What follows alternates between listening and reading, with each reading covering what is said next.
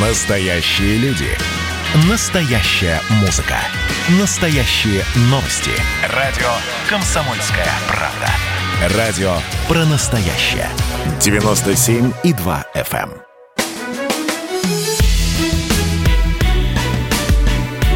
Бофт знает.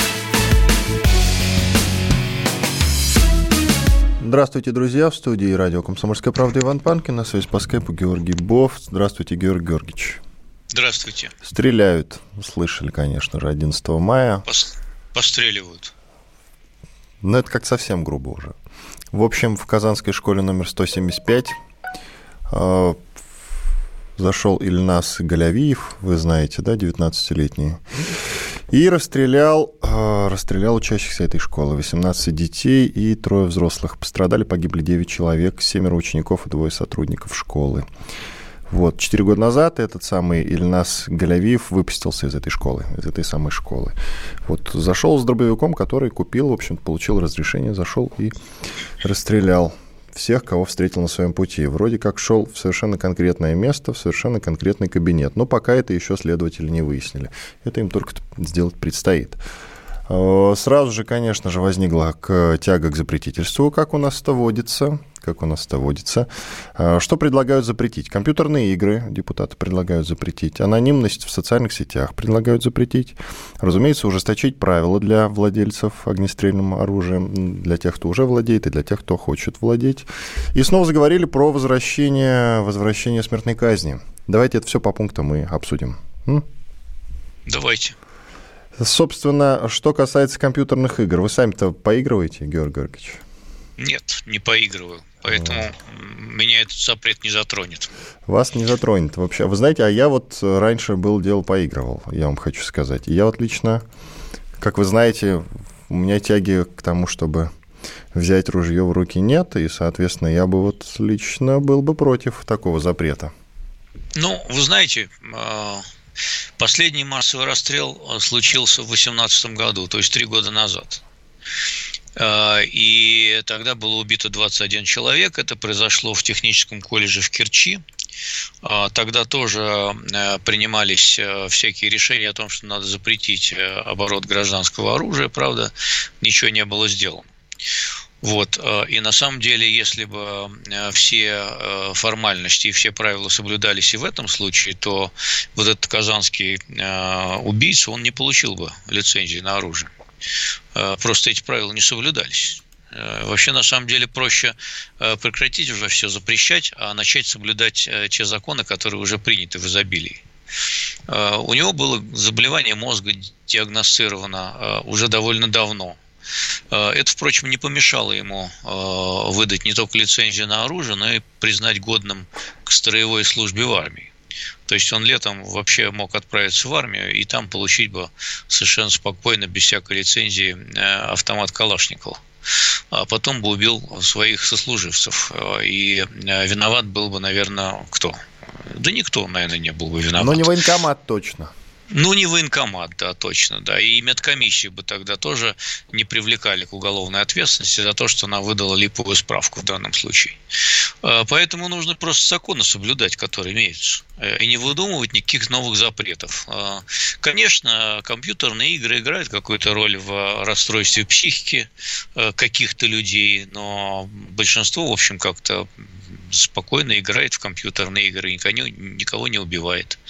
Вот. э, И что касается там анонимности в интернете или еще каких-то новых строгостей, то это просто повод для того, чтобы ввести, наконец, э, эти жесткие ограничения какие-то в интернете, входить туда по паспорту, как в Белоруссии, и прочие благоглупости. У нас любят э, действовать методом запретов. Вот, считая, что метод запретов – это самый эффективный метод решения всех проблем, какие бы только э, не встретились на нашем пути. Но это не так. Жизнь гораздо сложнее. Наши депутаты просто никак не могут это понять. Ну и, разумеется, конечно, сразу и кино надо запрещать вообще. Все боевики, все фильмы ужасов. Только мелодрамы одни снимать. Ну, слушайте, кино запрещать, а политические ток-шоу на телевидении не надо запретить заодно Вот, тогда? я Ведь там- полностью поддерживаю ведь там вас. Же, ведь там же столько ненависти Там иногда дерутся, между прочим. Дерутся, брыжут слюной, оскорбляют друг друга. Кстати, и... дрались-то... Не-не-не, стоп, стоп, стоп. Дрались-то и у нас в студии, Георгий Георгиевич. Вы с этим поосторожнее. Нас не надо запрещать. А у нас не политическое ток-шоу было, мы с вами не дрались. Нет, видите? мы с вами нет, но у нас а в потом... студии дрались. Вот что я имел ну, в виду. А и видеотрансляция кто... вела, считай кино. Тоже а нельзя. тот, кто дрался, его и не надо больше в студию приглашать, вот и все. Ну, как вам сказать? Нет, так. это все-таки почтенные мужи, Умные, образованные, умные, образованные люди. Ну, может быть, они станут более, еще более почтенными и перестанут драться в студии. Всякое например. бывает. Вы знаете, эмоции иногда захлестывают, Георгий Георгиевич. Эмоции иногда захлестывают.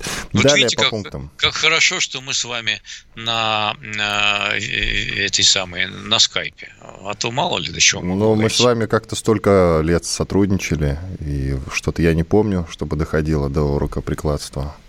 Это да. Не было такого, не было. Анонимность в соцсетях поможет, как вы считаете? Вообще нужна ли она? Анонимность в соцсетях, э, э, во-первых, нет. Э, вот. Во-вторых, не поможет. А вы читаете анонимные телеграм-каналы? Читаю, да. А верите той информации, которая, собственно, в них появляется? Не всякой не всякой. Какой-то верю, какой-то нет. А ведь к чему приведет это? Вот, допустим, у меня, у меня есть вообще привычка перепроверять э, информацию, которую я получаю из любых источников, в том числе из официальных, например, э, телевизионных каналов государственных.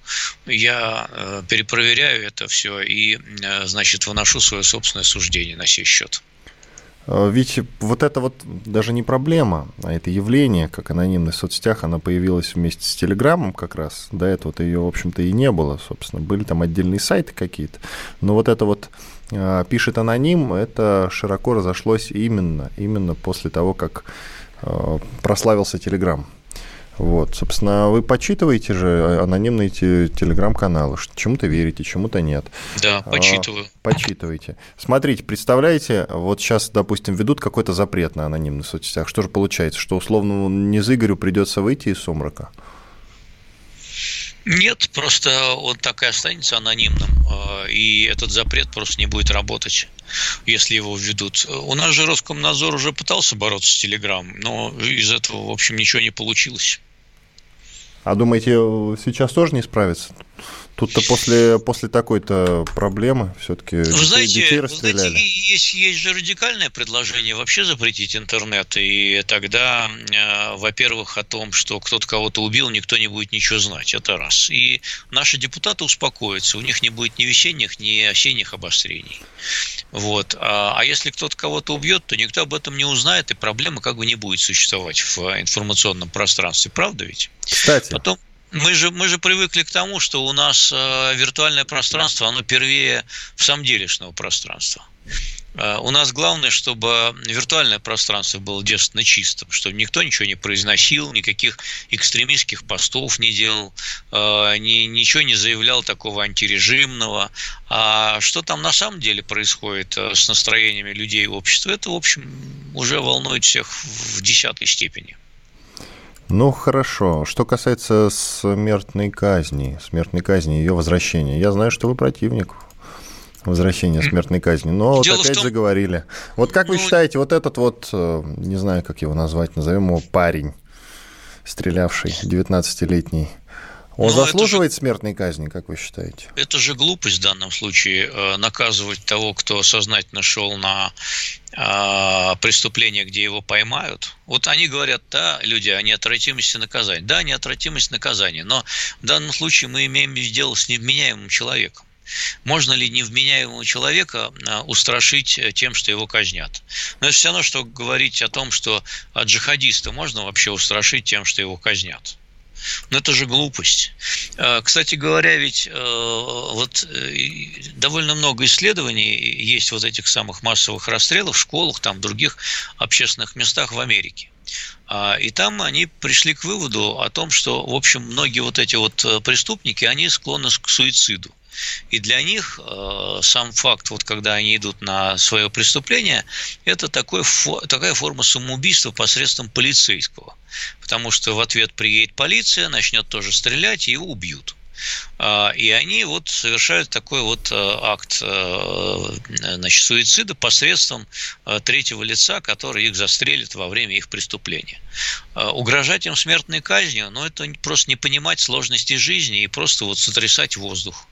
Э, у нас э, любят просто по всякому любому другому поводу там угрожать смертной казнью, будь то педофилия или еще что-то, еще что-то. Просто в жизни вообще не бывает э, простых решений сложных проблем. С этим парнем проблема даже не одна, а их, наверное, там десятки сокрыты. Это и работа школьных психологов, которых разогнали там из-за экономии, да. Это и преследуемая у нас там всякая насмешкам подвергаемая так называемая ювенальная юстиция, когда государство интересуется, какая обстановка в семье там э, у, того или иного человека. Это и коррупция, наконец, э, потому что ему справку явно выдавали э, с нарушениями.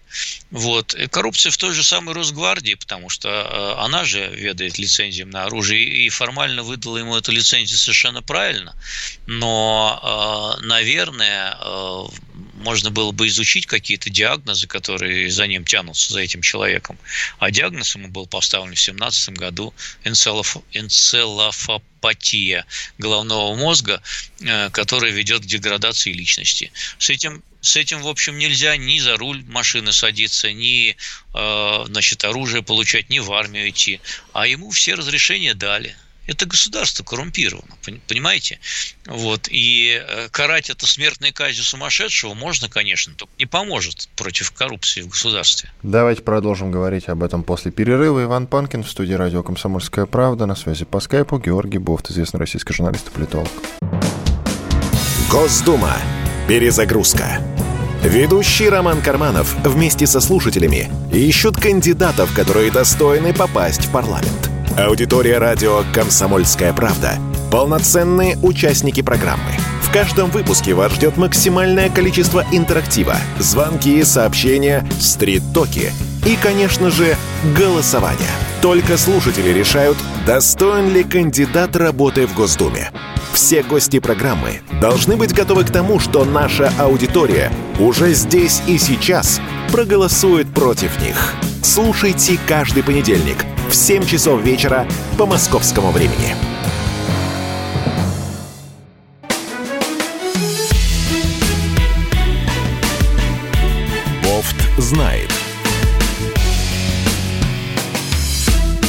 Иван Панкин и Георгий Бофт, известный российский журналист и политолог. Продолжаем. Георгий Георгиевич, а. а как вот Николай Стариков, я помню, что раньше, я сейчас не знаю, а раньше он предлагал не обсуждать подобные темы не обсуждать подобные темы. Пусть не, пусть не обсуждает. А, не обсуждать, чтобы что? Чтобы, собственно, это не разрасталось, меньше, вы понимаете, да?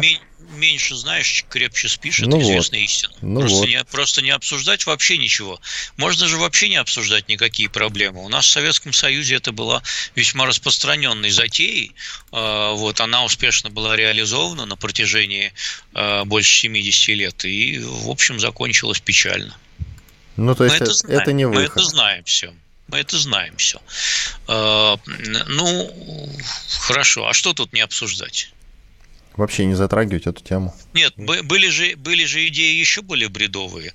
А, значит, э, Стариков имеет право на свою точку зрения, но я не согласен с его точкой зрения. Но были идеи еще более бредовые. Э, не сообщать, э, там, например, о преступлениях, например, о национальности, преступлениях и не называть преступника, кто это все совершил. Вот он, значит, судя по, по фамилии, татарин по национальности, да, а, а еще была информация, что у него в квартире нашли Коран. А, но эта же тема, она вообще табу, да? Что мы будем обсуждать, что он это все в Коране вычитал? Нет. Если он читал, может быть, он его не понял просто, что там написано, или, например, понял извращенно. Потому что у многих исламистов тоже есть Коран, ну и что? А, вот. Но, например, власти Татарстана вряд ли хотят развивать эту версию, правильно? Поэтому она не будет развита. Э, не будет никаких инсинуаций по поводу того, э, что этот террор имел под собой какой-то исламистский контекст. Поскольку если мы это предположим, то это предполагает некие такие более э, масштабные действия по искоренению подобного контекста. Надо выяснять, ходил ли он в мечеть или вообще интересовался ли он этим делом и так далее. И вообще встанет сразу вопрос, а как там обстановка в Татарстане с этим так сказать, э, с этой пропагандой, да, э, исламистской. Выяснится, что, э, наверное, не очень хорошо, если такого породили. Но мы не будем развивать эту тему и будем считать, что он просто сумасшедший, который пошел на такое преступление, потому что у него голова болела. Вот и, и весь сказ. Ну, он же себя Богом возомнил. Он кричал, я Бог. Вот. Да, он, слава, слава богу, он а, а, Аллах Акбар не кричал. Э, вот, поэтому под э, такие классические описания исламистского теракта это не подпадает. Только вы заговорили про Росгвардию, и Золотов, глава Росгвардии, предложил вновь выдавать разрешение на оружие с 21 года. Мне любопытно, что конкретно поменяется-то вот будут выдавать с 21 ну, года. И что? Навер, наверное, логика такая. Он подсмотрел это, наверное, в Америке, э, но хотя там есть штаты, где раньше выдают. Э, вот. Э, ну и пить можно тоже с 21 года тогда разрешить, например. А если бы он пьяный был, например, тогда этот вопрос сразу бы встал в повестку дня, что и пить надо разрешить только с 21 года. Ну, в армию с 18 лет берут, а как же, так сказать, с оружием быть тогда с 21 года? Не непонятно. Ну, в том, что непонятно. касается действительно владе... вот, владения огнестрельным оружием, вы же за... вообще да, за более свободную продажу, насколько я знаю.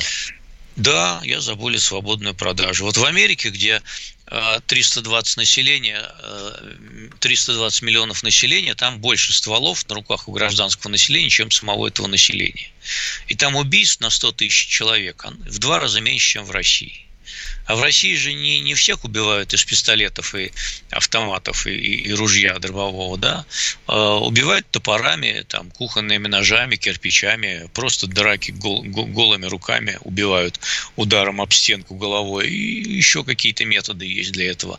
Это не э, ключевой момент. Кроме того, значит, вся статистика показывает, что в тех странах, ну, прежде всего, например, постсоветских и, э, значит, э, постсоциалистических других странах, где была либерализована а, продажа гражданского оружия, то есть разрешили гражданам владеть оружием самообороны, там везде число тяжких преступлений снизилось. Вот. А, ну, вот такая статистика, что с ней поделаешь. А откуда вы эту статистику почерпнули? От верблюда, естественно. Ну, она есть, она, она есть доступна. Вы можете посмотреть uh, уровень uh, убийств в Эстонии, Болгарии, например, Молдавии, Чехии. Вот во всех этих странах, которые я назвал, там была, значит, либерализована продажа оружия. И вы увидите, что везде число убийств пошло на 100 тысяч населения. Оно пошло на спад. Ну, просто вот возьмите и посмотрите. Интересно, а с чем связан от, этот откат. феномен? Э, он очень просто объясняется. Э, если у нас тоже была такая статистика, когда у нас разрешили владеть э, огнестрельным оружием самообороны, у нас же тоже, в общем, так сказать, меньше строгости стало с этим, да, то, например, сразу в тот же год, и эта тенденция потом сохранилась, снизилось число нападений, например, на загородные дома и коттеджи, потому что преступник, когда он туда лезет, он подозревает, что у человека может быть ружье. И он не станет туда лезть, потому что его могут пристрелить. Вот. А есть статистика по штатам Соединенным, где, значит, э, есть разница, например, где разрешено скрытое ношение оружия, то есть, например, под пиджаком пистолет у вас, а где, например, скрытое ношение оружия запрещено. Ну, там есть вот тонкости такие на штатном уровне. Так вот там, где скрытое оружие, скрытое ношение разрешено, там меньше убийств. А где, значит, запрещено, там больше. Вот так вот тоже есть такая статистика. Поскольку э, человек может подозревать, что э, данная жертва, потенциальная его, она может быть вооружена. Он не станет на него нападать. Поэтому э, рекомендовал, есть такая простая рекомендация, если вы такой смелый и отправились в неблагополучный негритянский район, вот, например, пройтись, прогуляться по свежему воздуху, то лучше одеть пиджак. Вот. А, и если вы будете идти в пиджаке, а, вот, а особенно если у вас оттопыривается там что-нибудь, то у вас больше шансов выжить от такой прогулки, чем если вы пойдете просто в, в значит, э, маечке прогуливаться, и видно, что вы голый и невооруженный. Тоже не хитрая, это не хитрая такая премудрость, в общем. Меня ее в свое время обучали. Но ведь э, чеховская, по Чехову вы сами знаете, да, ружье, если висит, то оно обязательно выстрелит. Э, если у человека есть оружие, значит, он обязательно его применит. Я просто по тогда этой, вот из этой точки, этой, с этой точки зрения. По этой логике, если человек э, владеет автомобилем, то рано или поздно он попадет в автоаварию.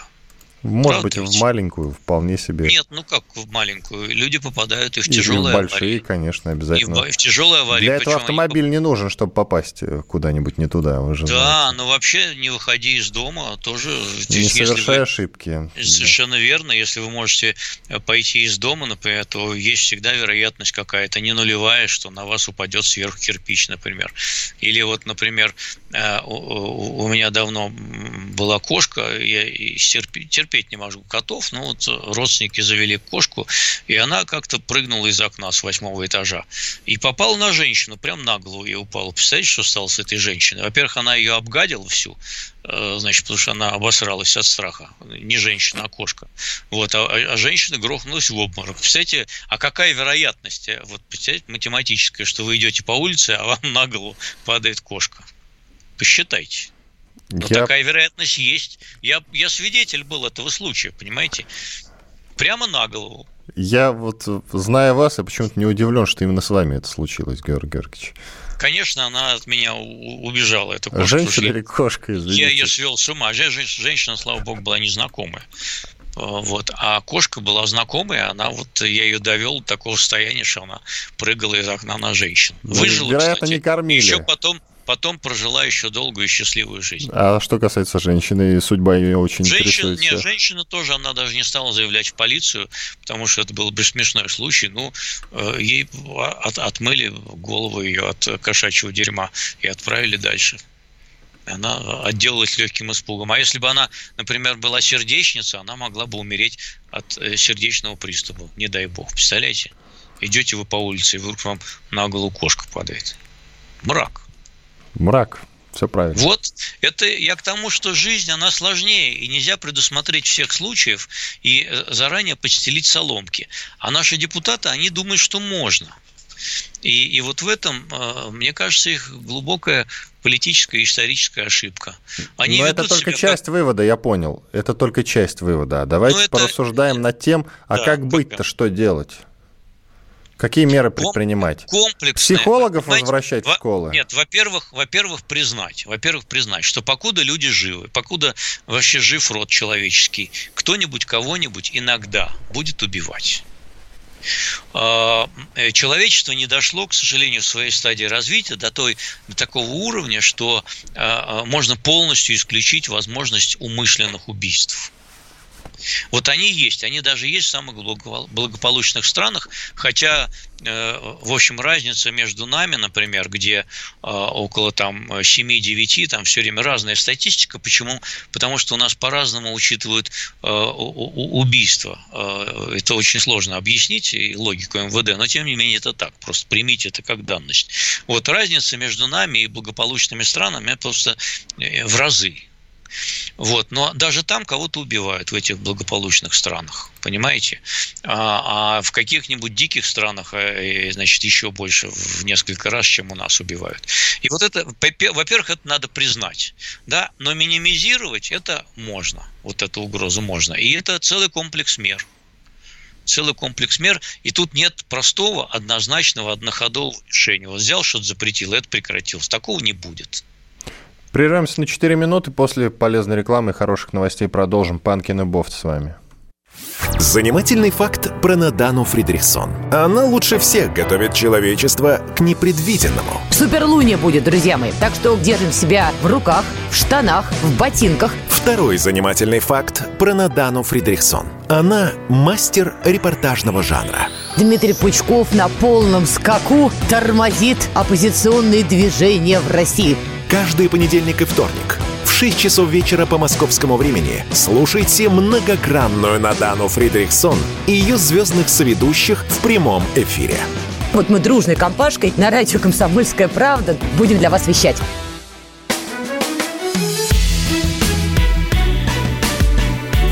Бофт знает. Иван Панкин и Георгий Бофт, известный российский журналист и политолог. Мы продолжаем. Георгий Георгиевич, поговорим про возможную, возможную грядущую войну между Израилем и Палестиной. Вот перерастет ли то, что сейчас, ну, тот конфликт, который сейчас образовался между двумя этими странами, очередной уже, 105-й, 108-й по счету, в полномасштабные боевые действия. Там уже, в принципе, идут ракеты в ход от Палестины в сторону Израиля, танки двигаются, ну и так далее. Почти война. Ну, это может вылиться только в какую-нибудь расширенную э, операцию израильских войск на э, палестинских территориях. Никакой войны там не может быть, потому что силы слишком неравны. А, просто идут взаимные обстрелы, но а, израильтяне пока не вошли в сектор газа а, своими армейскими силами для того, чтобы там, значит, зачистить все. Но это довольно трудно, потому что там всех надо тогда зачищать. Тем не менее, это так. Там уже десятки погибших, сотни раненых, по-моему, уже к тысяче даже приближается. В общем, ну, мы это дело статистике, это статистике верить довольно трудно. А ну, судя по тем погибших... видеокадрам, которые я наблюдал, это ну, вполне, да. вполне возможные данные. Да, да, да, это совершенно так, э, вы правы. Э, действительно много и с палестинской стороны там есть погибшие, действительно, там, по-моему, пара десятков человек. А вот с израильской стороны, я знаю, человек 6, что ли, 7 погибло и несколько человек ранено. Потому что там они в бомбоубежищах все прячутся, а палестинцы не прячутся, потому что им негде прятаться. Но нет ни конца, ни края, я так понимаю, этому конфликту, да? Нет ни конца, ни края, совершенно верно.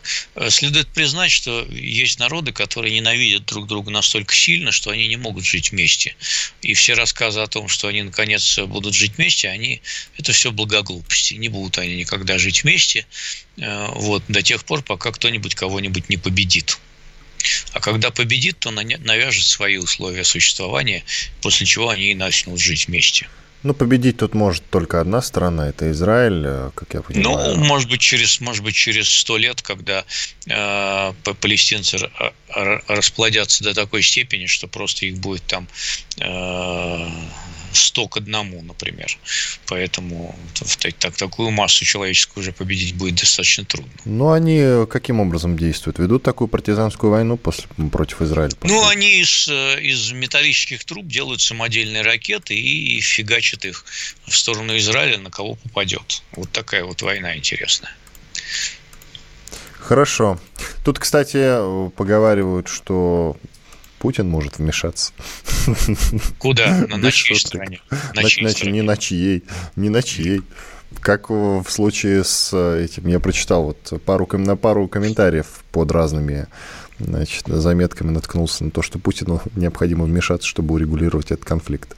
Серьезно. Вот комментария три или четыре даже видел. Ну, не знаю не знаю. Мы все-таки в арабо-израильском конфликте э, традиционно, исторически в большей степени выступали на стороне арабов. И, в частности, на стороне палестинцев. Ну, просто исторически. Но это во время сложилось. Советского Союза, когда у нас были траблы с Израилем, да. Ну и, ну и сейчас тоже мы как-то больше поддерживаем, конечно, палестинцев, хотя а почему? А... Что это у нас э, за такие странные отношения с Нетаньяху, израильским лидером? Ну, мы верны своим традициям просто. Почему мы должны им изменять? Мы любим поддерживать арабов против евреев. Кстати, мне компетентные люди рассказывают, что Нетаньяху, премьер-министр Израиля, повторюсь, просто таким образом решает свои проблемы. Какие проблемы, только я не понял. Что он может решать? Вы хотите сказать, что это он стреляет ракетами с палестинской территории по израильской территории? Почему я хочу сказать? Я же вам э, с третьей для того, чтобы, цитирую. Для того, чтобы решить какие-то свои проблемы. Это экзотическая версия, но мне кажется, она довольно странная. А, э, странная? Почему? Почему? Растолкуйте. Что в ней странного? Он, в принципе, ну, ну, всем, что, всем ну, нужна ну, победа, как? маленькая победоносная война. Как, как, как вам растолковать? Я могу растолковать по, по, по той простой причине, что у Нетаньяху нету прямого доступа на палестинские территории, он не может запускать оттуда ракеты. вот. Я ответил ну, на ваш кто, вопрос. Кто первый начал, как известно, никто из нас не знает. Давайте прямо скажем. Первые, первые начали арабы в данном случае. Это, в общем, именно так. Первыми начали палестинцы. Ну, уж не знаю, а что ж тогда так ну, это, Кадыров? Это, а что ж это так... именно Кадыров это... возмущается тогда. А Кадыров на это может сказать, что палестинцы просто не, не могли больше терпеть несправедливости. Ну, вот, например, аргументы из такого рода. Э, ну, тем не менее, вот обстрелы первые начали они. Я видел э, видео, и вы, наверное, его видели. Видели видео, на котором горит мечеть, и э, сотни Аляк, людей... Алякса. Да, Алякса, да, и сотни людей, подданных Израиля, кричат крики «Ура!». Вот собственно. Я уж не знаю, кто там виноват, я не на чьей стороне, ну, как вы понимаете. Горела, но... горела не сама мечеть, а горело дерево около мечети. Э, вот, сама мечеть не горела. Действительно, вот это вот на Храмовой горе там э, очень так вот я, я там когда был, это вот запах войны, он висит в воздухе просто. Там очень жесткая система пропуска туда. И э, я подходил, ну, не совсем близко, но на Храмовую гору пускали, да, в 7 утра туда надо было прийти, чтобы никого не было. И я подходил к Аляксе, вот, и там все, все время сидели старцы, старцы такие на стульчиках, они ее охраняли э, от евреев. А, значит, и, там вот этот вот э, дух войны, он просто пронизан весь воздух духом ненависти и войны. Поэтому ничего хорошего там еще десятилетия не будет. Э, это впечатляет. Уровень ненависти взаимной, который там присутствует. Ну что ж, идем далее. Надеюсь, ваш прогноз правилен. И войны действительно не будет. Ну, кому ну я же война? Уже, уже, кстати, сбылся прогноз о том, что не случилось войны. Вы почему меня не поздравляете с правильным прогнозом между Таджикистаном и Киргизией? Ну, подождите пока, подождите. Вы говорили, ну, нет, хочу, вы говорили про 15 число. Я хочу, я хочу поздравлений. Сегодня уже 13 а войны уже нет. Вы так ну, дождетесь, я вам цветы отправлю. Вот. Я уж не знаю, будете ли вы рады такому поздравлению. Давайте дождемся 15 Нет, числа. По-моему, 15 число называлось. Лучше что-нибудь там, коньяк или виски. Пиво, бутылку. Вот не, пиво бутылку это пошло, а коньяк или виски я приму, конечно. Но мы с вами не заключали пари, извините. Я спрашивал ваше мнение и требовал. Требовал. К сожалению, да. Сожалению, да, к сожалению для вас. И требовал, чтобы вы спрогнозировали. Вот и все, собственно. А пари я с вами не заключал. Поэтому уж извините, надо было подумать вам. Что же вы не подумали, раз такой умный. Идем дальше. Ну, я надеялся на вашу порядочность. Причем моя порядочность? Почему я должен вам что-то дарить, если не было договора никакого прямого? Я с тем же успехом могу каждый день что-то тогда отправлять, понимаете? И не только алкоголь. Кстати, хорошая мысль. Хорошая, хорошая мысль, мысль, да. Живите вы поближе, может быть, но вы там спрятали в своем домике в деревне. Ладно, Ой, идем дальше. Вы знаете, такси-доставка, это курьерская, очень хорошо работает. Платить сейчас. за нее кто будет? Почтальон Печкин? 500 рублей я заплачу. 500 рублей. Зачем тогда бутылка дика? Ладно. Давайте поговорим уже про кризис. Тут аналитики предсказывают, э, предсказывают новую волну мирового экономического кризиса.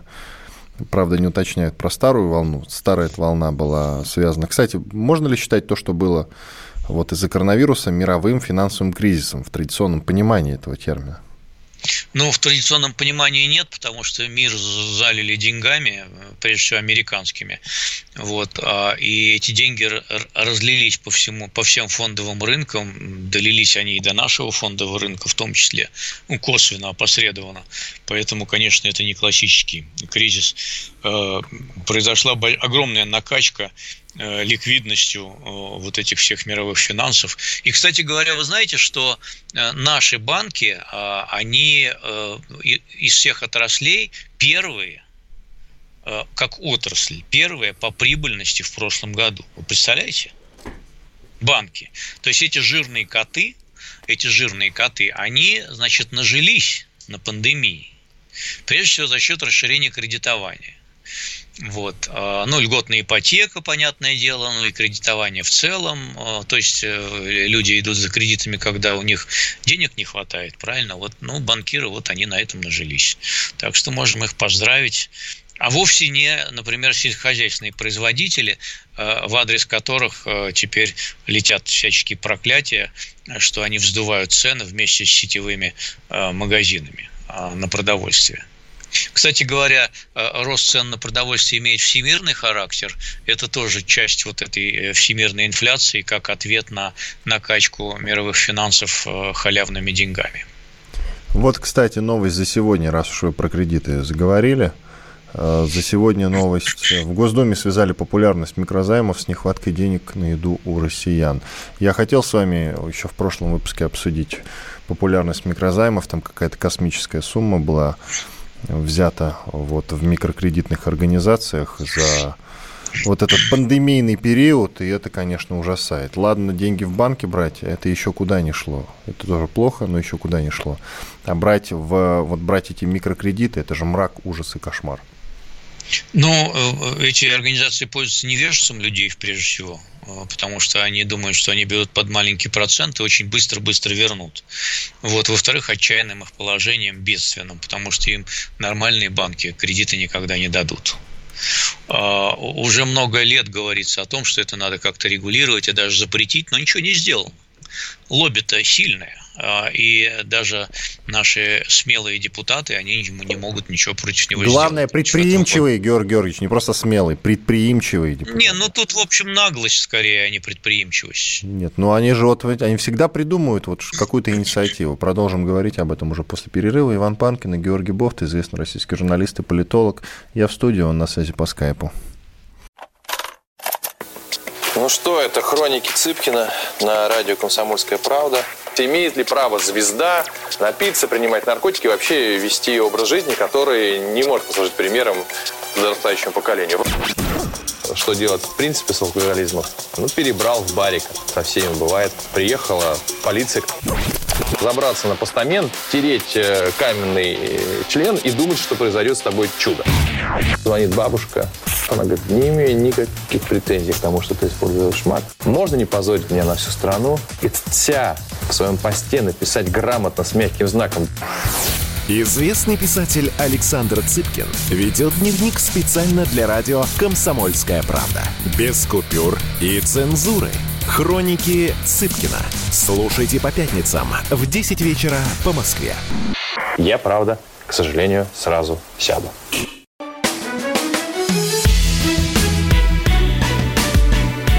Бофт знает. Иван Панкин и Георгий Бофт на связи по скайпу, известный российский журналист и политолог. Продолжаем про кризис. Вот мы не договорили, Георгий Георгиевич. Итак, итак, монетарное стимулирование глобальной экономики приведет к перегреву, к перегреву рынков, что и станет причиной нового экономического кризиса в 2025 году, через 4 года. Об этом пишет «Известия» со ссылкой на доклад Центра макроэкономического анализа и краткосрочного прогнозирования. Так кризис будет в 2025 году? Никто не может предсказать кризис через 4 года. Все это э, вилами на воде писано, и ни один подобный прогноз никогда не сбывался. Поэтому это все э, бумага, потраченная на написание таких прогнозов, она истрачена впустую, вырублены леса, загублена древесина и целлюлоза. Э, ничего этого можно было не писать. Вот. Э, грош цена всем этим прогнозам. Ну, почему? В 2008 году, в общем, предсказывался кризис задолго. Это как задолго? За 4 я, года? Я помню, за 4 года не скажу, конечно, но за год я слышал э, новости о том, что грядет мировой финансовый кризис, он придет из США. Ну, за год. За год как э, минимум. За год еще можно предсказать, но по каким-то текущим тенденциям, но за 4 года ничего предсказать невозможно. Ну, вероятно. То есть вы говорите, что кризиса не будет, это, это прям вот... Я знаете... говорю, что мы не знаем этого. Вот что я говорю. А у вас есть Может... конкретное предсказание? Вы же любите все, все вот это вот по кризисам. Давайте на следующий год. Какой у нас? 21 на 22 Ну, э, вообще... Успокойте людей или нет? Вообще вот новое вводное сейчас появилось, это коронавирус, да, и пока он не закончился. Э, поэтому мы не знаем, как он себя дальше будет вести, этот коронавирус, и что, какие последствия будет иметь. Он, если это будет э, периодические вспышки вот подобные, то, то тем там волнам, которые происходят в Европе, и на них будут также реагировать, то, в принципе, можно угробить экономику довольно быстро.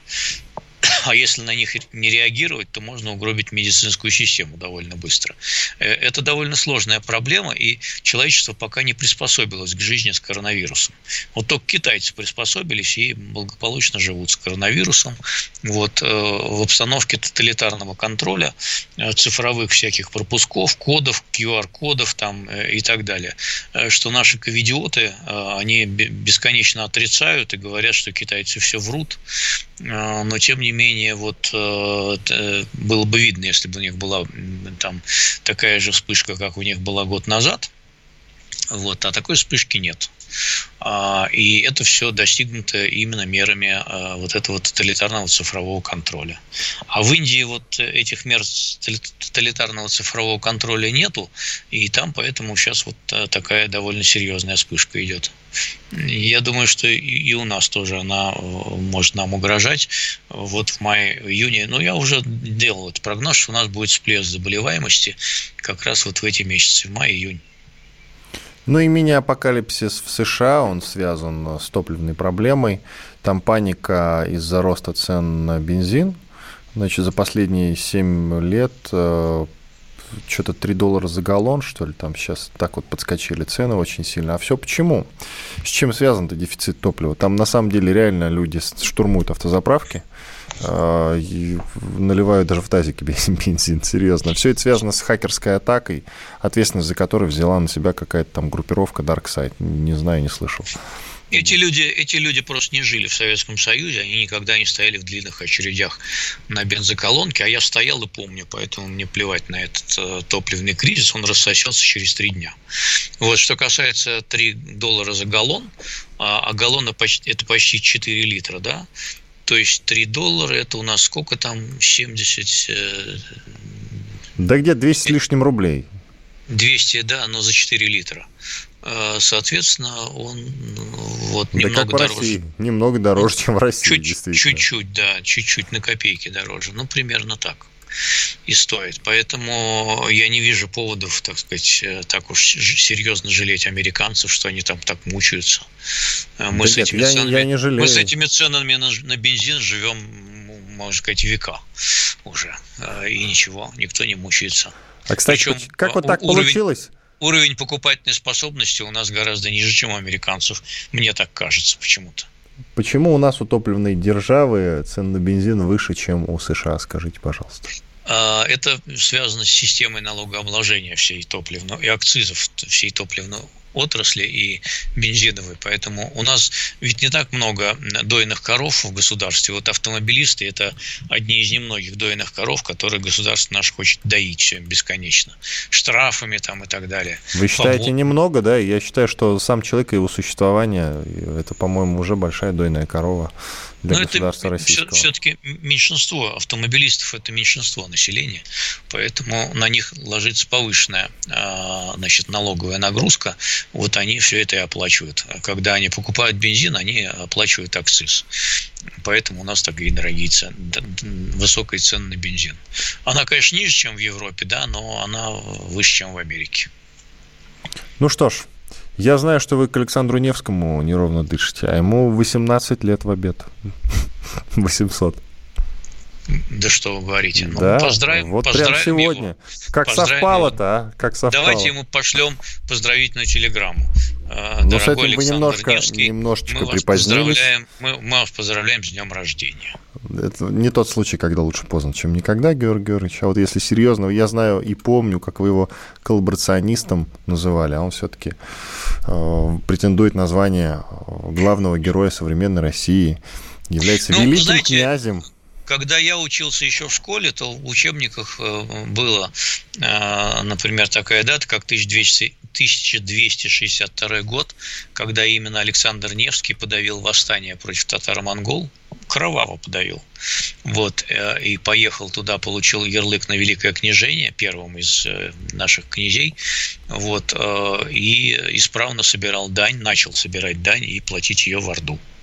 Вот, так что, так что я думаю, что это такой неоднозначный персонаж, э, который э, в том числе ради своей власти э, пошел на сотрудничество с татаро-монголами. Ну, а еще он на Чудском озере чего он чудил? Победил. Ну, на, Чуд... Победил. На, Чудском, на Чудском озере он Э, разбил действительно отряд, который туда пришел, но э, этот отряд по размерам своим не мог идти ни в какое сравнение с татаро-монгольским, с татаро-монгольской ордой. Это был, в общем, довольно жалкий э, отряд э, там, псов-рыцарей, как говорят. А почему государство о нем вдруг вспомнило внезапно, и вот едва ли до памятника не дошло? Государство просто вернуло в данном случае сталинской исторической традиции, поскольку ведь э, Сталин первым стал возвеличивать Александра Невского, он же немцев разбил, да, как бы, ну, условных немцев, а в годы Великой Отечественной войны это послужило хорошим примером, э, вот патриотическим таким, и даже был орден учрежден Александра Невского, ну и фильм тоже активно. Эйзенштейна. Кто к нам с мечом придет, прокат, прокатывался. Поэтому это против немцев, потому что. Хорошо. Вот с тех пор, с тех пор так и пошло. Иван Панкин и Георгий Бофт были здесь, остались довольны. До свидания. До свидания. Знает.